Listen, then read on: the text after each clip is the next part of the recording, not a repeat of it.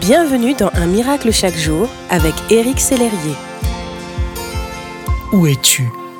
Dans le psaume 42, l'auteur déclare Mon Dieu, je suis découragé. C'est pourquoi je pense à toi là où je suis.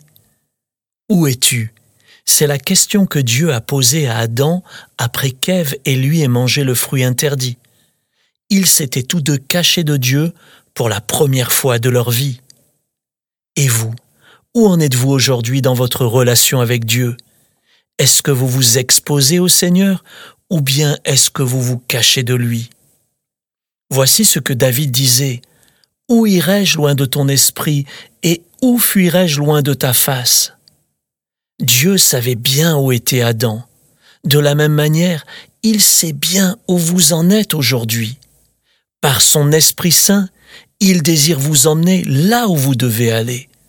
En effet, vous savez où vous êtes, et Dieu, lui, sait déjà où vous serez.